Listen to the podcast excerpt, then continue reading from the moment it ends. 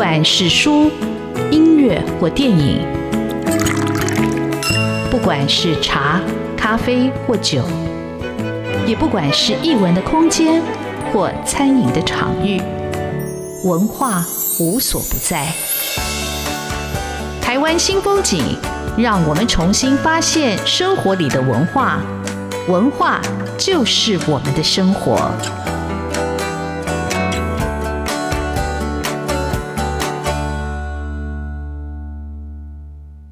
文新风景今天要介绍的书跟作家，书叫《夜观寻常》，作家是张家祥。呃，张家祥的这本他的第一本小说。我一开始把它当成散文看，后来看，嗯，它其实还有一种虚实的，或者用现实跟虚实交融的非常成功的一个问题。我读的其实很入迷，但是其实这本书我读一读没有读完，是因为已经到了晚上了。后来决定到白天再把它读完，里头的每一篇故事都非常好看。这种好看就是你会跟着嘉祥的文字叙述进到他的故事。嗯，你不止进入到他的故事，你还想进入到那些专主的内心里头。我觉得是啊，真是一本非常非常值得推荐给所有的听众朋友的一本书。而且不止如此，它同时也是一张专辑啊。嘉祥因为呃《夜观寻常》这个专辑，他入围第三三届的金曲奖的最佳新人啊。那音乐老师说我很陌生，不过我们就让嘉祥自己来谈。这个陌生的名字，但是它其实充满了一种感染力，它把我们带进了我们所不曾知道的台湾的角落。我觉得很像是一种风土志，但是也是一本成长的故事。欢迎今天的来宾张嘉祥，嘉祥好，志龙大哥好，各位呃线上听众朋友大家好，好，嘉祥，我我看一下你的经历，我就觉得哇，好特别。其实你一直也很知道你自己要。做什么或者喜欢什么？我看你的经历头，你本来是念家职，后来念江南药理大学，但是你觉得那个也不是你想要的。你过了两年非常痛苦的生活，你翻过中央山脉，去到花莲去念书。你谈谈这个心路历程，或者这个创作、这个种子，什么时候在你的心里头扎下根？嗯，呃，我高中的时候是读嘉义的华南高三，它是高职。它不是一般的普通高中，然后那时候其实我没什么兴趣，因为主修是会计，我会计非常差，我被单三年。但那个时候我就一直在看很多的课外书，那时候我就开始一直看啊，甘耀明啊、吴明益啊、陈雪啊、骆以军啊、朱天心、朱天文、吴念真之类，反正就就看各种的杂书。那我那时候开始尝试投稿，那投稿的过程里面就有拿到一些奖，然后那个那个奖拿到之后。就是我们那时候的认识的所有老师都说啊，你就不要做会计，你就去专心做你想做的事情。所以我觉得我遇到很好的老师，包括那时候导师，我现在都会跟他约一起去爬山。他他们就是知道说，那你的领域可能是在别的方向，那你可能在呃有限的时间里面把学业修完，然后去做你想做的事情。我觉得我是很幸运碰到这些老师，然后那时候也没有特别想说要转一般大学。他到了嘉南药理的时候，我才发现说哦。好像应该要去往我更有兴趣的方向去去走，所以那时候也是刚好又碰到好老师，就说啊，东华华文系是一个很蛮蛮适合创作的环境，因为自己有在投稿，在写作，就准备备审资料，然后就过去了。过去之后就发现哇，这个环境真是啊很舒服。就是如果你是一直在看这些文学书的人，台湾文学书的人，就发现哇，里面是一个很巨大的同温层，然后在里面我就。包括夜观寻场这个这个概念，也是从那个时候，哎，从大学进去到出版，大概五年的时间，就是五年时间把把这个小说跟专辑这样音乐跟小文字的概念有一个具体的呈现跟一个成果出来。好，听众朋友可能不太知道啊，嘉祥他不只是写书，他也是庄伟文化声音工作室的负责人。但是我就不晓得，这样讲，你这样同时在创作，同时又做音乐创作，这个音乐又是什么时候开始进来的？你就是说，好，你读甘阳明，读骆以军，你开始了一个文字阅读，但是音乐呢？你是什么时候受到音乐的感染？你想要创作，从事音乐创作呢？听歌一直有啊，然后高中的时候可能就是乐音社嘛，然后玩乐团就是兴趣性质的，但到了真的想要创作有这个概念的时候，哎，我觉得受两个。两个艺术家影响很大，说是艺术家，他其实就是文学家。一个是吴明义老师，就是我们系上的老师啊，另外一个是林生祥，就我没办法跳过林生祥，因为那时候呃我在东华的时候，我在艺术中心里面，我我就在学这些灯光音响技术，然后我那时候就有一点想要把玩音乐这件事情再精进一点，但也没想说要做创作，那时候是想说再精进一点点，然后就学这些，然后有一年应该是二零一七吧。生祥发伪装专辑的时候，然后来我们学校演出，然后那时候就做学校的灯光，我就帮生祥他们做做灯，然后音响他们自己带。但我就现场就看到生祥他怎么去沟通这些呃音乐，怎么跟硬体有一个协调。然后那过程里面我就发现说，哦，呃，他有一个很核心的概念是是抓到很台湾本土的东西，然后那个东西是我过去很陌生但又很很在里面的。是很像一个熟悉的陌生人，但你就那时候就发现有这个东西，然后我那时候听不懂客语啊，但到最后唱《封神一夜舞》的时候，就听到听到哭诶，但我不知道他在唱什么，真的就听到哭，然后那时候我就觉得说，哦，我应该要做这样类型的音乐，然后再到吴明义那时候是，哎，刚好鲍布迪恩拿到诺贝尔文学奖，然后就开始发现说，哦，一个美国的民谣歌手，他可以拿到诺贝尔文学奖。因为我常常听歌的时候就觉得他很有文学性啊，我听生祥的时候他超级文学性的，那他不可以是跨越领域的东西，然后不可以是同一个概念的东西嘛，然后是他只是分成两种不同形式去表达，然后我想说我可不可以这样试试看去做啊？我觉得明益老师也给我很多启发啦，因为他他自己本身他也不是一个单纯的写作者而已，他包括他的生态摄影、他的绘画，对，然后他很多呃跨领域的这种公共艺术的展演。我觉得都是给我给我在思考怎么写作这个作品的形式。好，呃，我这要念一下，也在民雄的中正大学的管中祥教授曾经说，他说，呃，《夜观寻常》是他这两年听过最动人的台式摇滚专辑了。他说，曾卡郎这个乐团叫曾卡郎，曾卡郎以台语演唱，以北管伴奏，不仅歌词文字考究，连接土地具文学性，编曲调多传统窠臼，古朴交融丰神。可轻柔，可磅礴，既写实又魔幻。可轻柔，可磅礴，既写实又魔幻。这个描述不只适合用来描述这张专辑，也适合呃用来呃描述我自己在阅读《夜观寻常》这本小说集里头呃我最真实的一个感受。那这样的一本小说。你什么时候决定用这样的形？你的故事是一篇一篇写了，还是你写的时候你就有一个书的概念呢？嗯，呃，我我最早的文字应该是从在东华念书的时候写，但那时候我我一直在有一个断裂感，那个断裂感是呃，我我们国小、国中、高中，然后甚至到大学部分，呃，阅读的过程中里面很多很多时候，呃，国文课本读的文字 跟我们平常在讲话的文字会会有不一样。因为我是嘉义民雄嘛，王家中公台语，但课本里面很多的都是讲华语的东西，包括历史上面都是华语叙述。那我就觉得常常会有一个断裂感，为什么为什么会课本上面上的跟我平常讲的话不一样？那当然，我我也受很多很多不同老师的启发，比如说我们那边有很呃很坚持用台语上课的老师，他会用台语跟我们讲这个民雄这个地方发生过什么乡土的事情啊，什么什么奇人异事这种乡野奇谈。那我觉得那时候是一个很早很早的启蒙。那我一开始写《夜光寻场》的作品，其实是很有点半文言的状况，然后再写一个很像是台湾清代那时候会发生的一些志怪自异的故事。我还看《聊斋》，我我大学的时候把把那个原文的《聊斋》把它看完，说我花了一个学期来做这件事情。那我那时候觉得说这样的叙事风格啊，我很很喜欢。当我真的在写《夜光寻场》创作的时候，我就发现说。他好像跟我土地又离得有点远，他不是我从小到大生长的那个，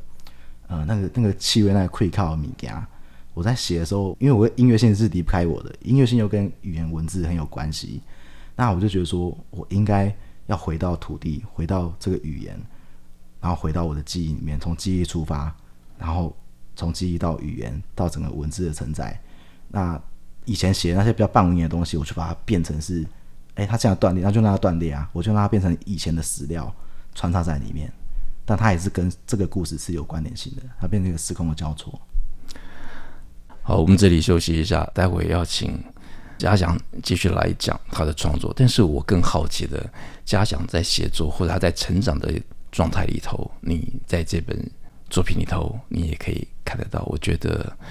就是一个一个人的一个心灵的一个成长史，但是他跟地方的风土、跟土地、跟记忆、跟金属是紧紧的联系在一起的，你无法切割。我们休息一下。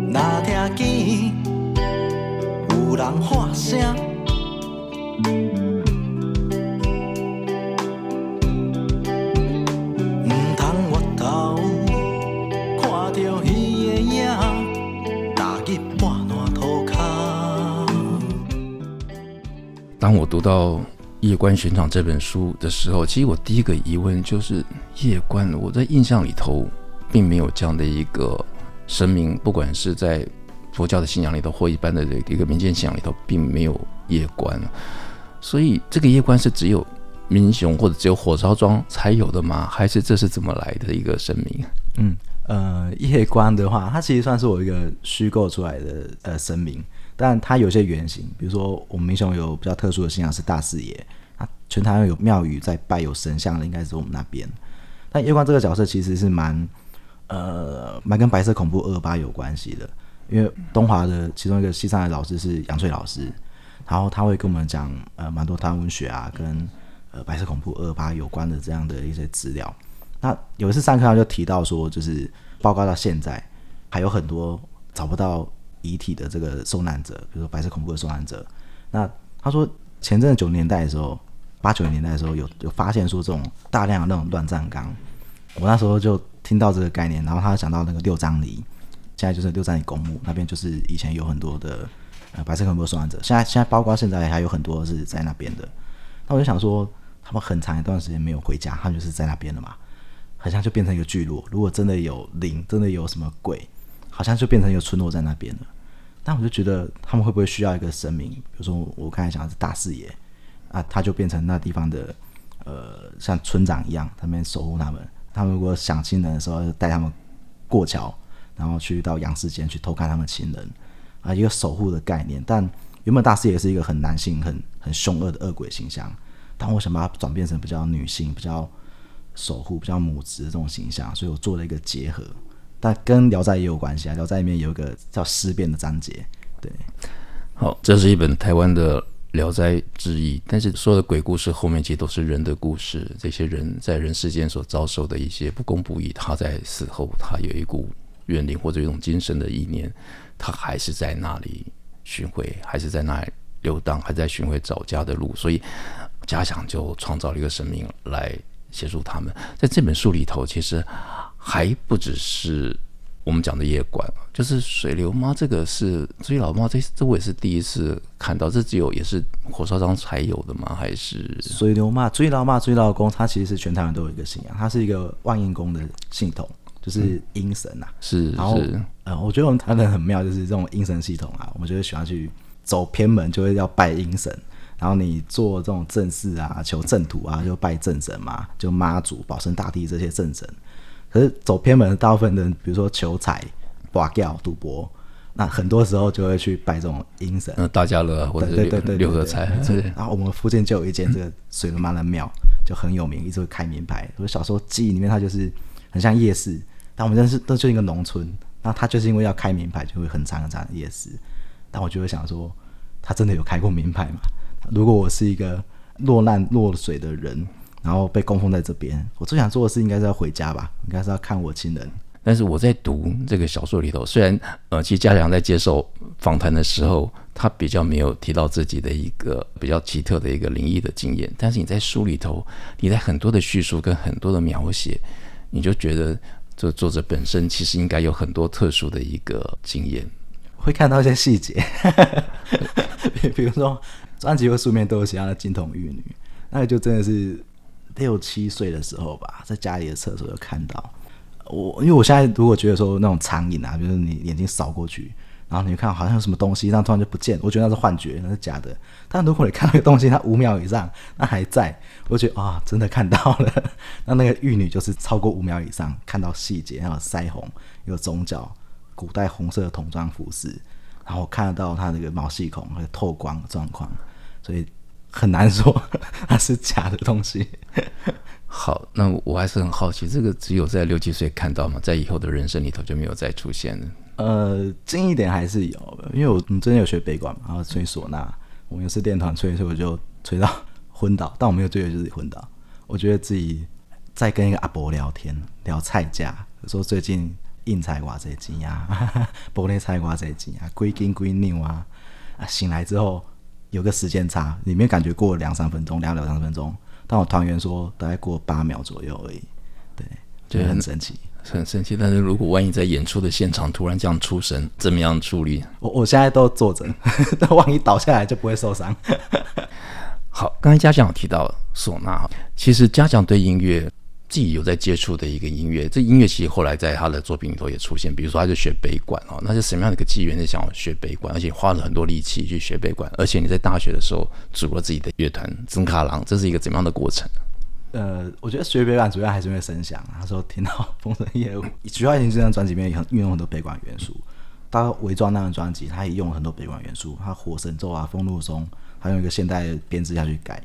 大学的时候其实就隐隐约约碰到一些北管，去宣社里面大概知道北管是什么样的东西，什么样的乐种。但真的要下去演，呃，还是觉得有难度，有困难。后来发现说，他跟西方的音乐是完全不一样的逻辑。我就觉得说，我真的很喜欢这样的声音，尤其是唢呐的声音，它我觉得它太吸引我了。啊，专辑里面的唢呐，它一出来的时候，就是眼泪会开始掉，我就觉得这感染力太强了。那我就觉得我一定要学会这个乐器，这个音乐。然后到出社会之后做夜观巡场的时候，然后我们就真的跑到北管宣社里面去学这个东西。那每个团员也是觉得哇，跟西方的逻辑很不一样。其实我要补充的就是，其实我听。声响乐队的音乐里头，我听到那个唢呐的声音出来的时候，我就不行了。我觉得那个声音或者那个精神，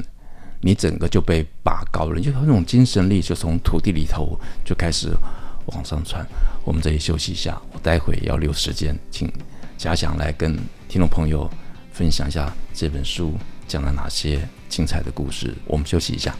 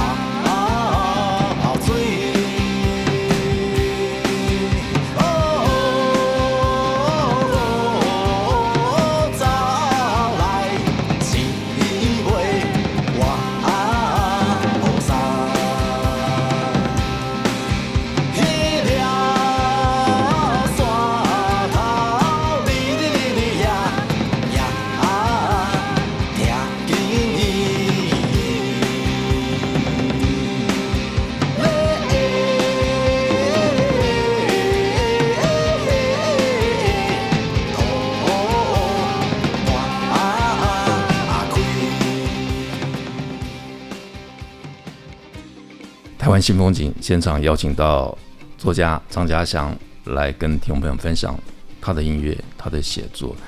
嘉祥这本《夜观巡场》真的是我看到非常非常好看的小说，每一篇你可以读得很快，你也可以读得很慢，因为里头它有一些好像文献一样的资料，但那个所谓文献一样的资料很多也是嘉祥虚构的。但我觉得这里头最有趣的嘉祥一直写到自己的个亲族，写到原生家庭，然后他一直在逃家哦，就他那种想要逃离的呃那种意念，或者他一直在亲族之间游走的那种人物的故事，你真的会想跟着他的脚步去看他的那些亲人、那些同学、那些朋友，他们后来到底怎么了？好，嘉祥，你来讲一下这本书到底包含了哪些故事？你最想讲的故事又是什么？嗯。嗯，我我里面其实讲了蛮多二二八的东西，但蛮多人会问我，就是家里逃跑啊，然后家里关系啊，各种朋友之间、亲戚之间的关系。那我觉得，如果讲家庭的话，我很长一段时间会觉得自己蛮像一条野狗，就是绕跑在外面。然后每次回家的时候，因为我们家有两个门，一个是大门用拉的，然后另外是小门用推的。我觉得特别走那个小门，就半夜的时候，我爸可能坐在客厅。我就偷偷拉开小门，然后钻进去，很像一条狗钻进去一样。嗯，但你要说他不关心，他是关心你的。然后我们也不会吵架，我们也不会修样啊、修修眉，也不会。但问题那个状态就是你不想要跟他们呃接触，你很像被放养的状况。就是我也不想跟他们家里拿钱啊、拿资源啊，就是我想离他们远一点，离这段关系远一点。但我又在这样以家族为中心，好了，就家庭为中心，他附近的。亲戚朋友去住，但住的过程里面啊，因为毕竟是一个寄人篱下的状况，你就开始慢慢察觉到怎么跟他相处。相处过程里面发现他们有很多自己的困难，然后那时候我我也不想面对他们的困难。比如说你没有些阿景，我我也不知道怎么面对他的困难。那状态里面我就觉得跟看到这些幻觉，比如说怎么说孤魂野鬼，某个程度来说，我就觉得很像是鬼魂介入在别人的生命里面一样。呃，在嘉祥的这本。小说里头，其实它每一篇故事，它总共有八篇，每篇故事都有一个人，那后，面都有很多的哦自己人生的一个遭遇。那我看到就是一个成长者，而且看到是一个地方风土志，而且他很强调的就是芒果，或者强调这个光线，或者讲到就是一个一个百年不见阳光的古宅里头会有哪些的一个事情。那这些都是你的亲身经验，还是你说你所谓的一个融合写出来的一个场景呢？地景的部分其实蛮多，都是真的有这些地景，我我才有办法写，但会有一些交错错字啊。但地景的部分，比如芒果树，我们那边真的有一条百年的芒果树道，从日本日本时代到现在。那我觉得我到台北生活之后，我才发现说这种地景空间啊，哎，乡下嘉义乡下在记忆地景空间，跟台北在记忆地景空间完全不一样。嘉义没有人在跟你说什么路什么路什么路的，他会说，呃，比如说你酸芽球铁条隔壁啊。旁边，然后住什么人？那什么人隔壁又是叫什么？就是它是一个用人名去串记跟地景串记的空间组合成一个三 D 式的图。但这个东西我很难跟都市人解释为什么会这样记忆。但我也我一直跟他说，你就到嘉义的农村去生活，你就知道那边没有路，你没办法用什么路什么路去记。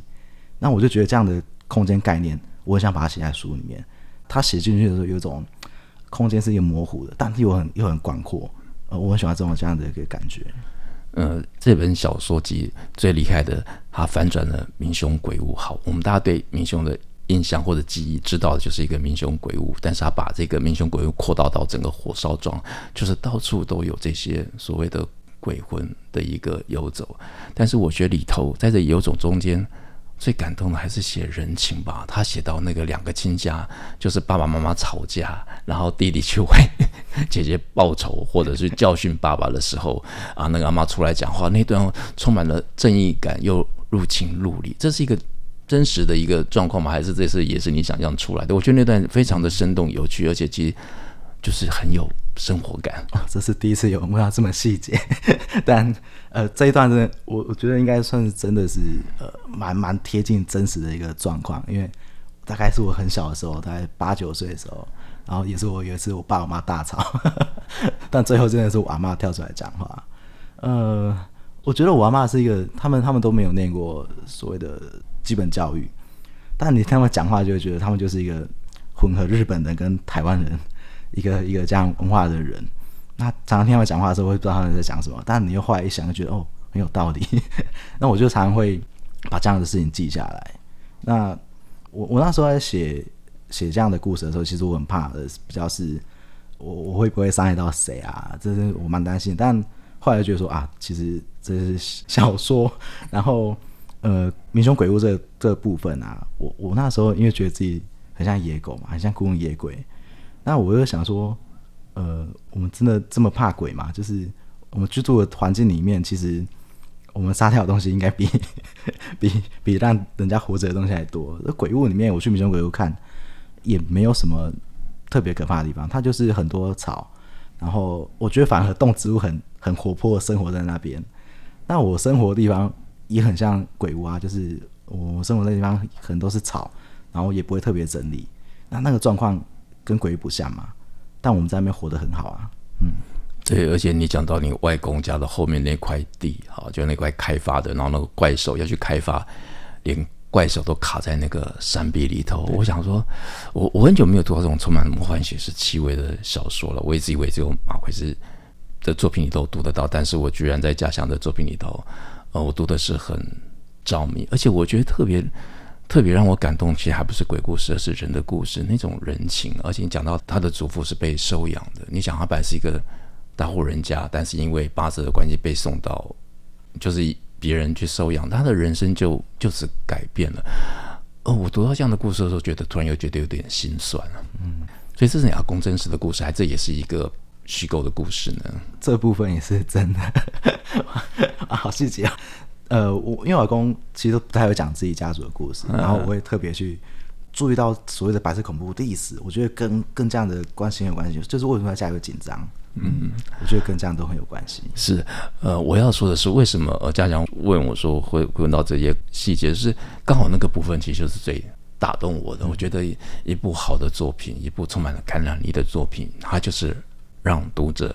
跟着作者的叙述进入到小说人物的心理世界，我觉得家祥这本小说真的非常非常的好看。那今天由于时间关系，没办法让家祥讲更多。我想有兴趣的朋友自己去找来看《夜观寻常》。那也非常期待家祥的下一本著作，听说还要再花个三年，非常值得大家期待。谢谢家祥今天上我们节目，谢谢家祥。哎，子峰，谢谢。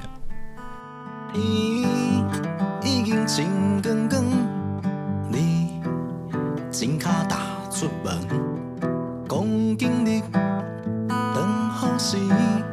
叫阮出门散散心。我想无。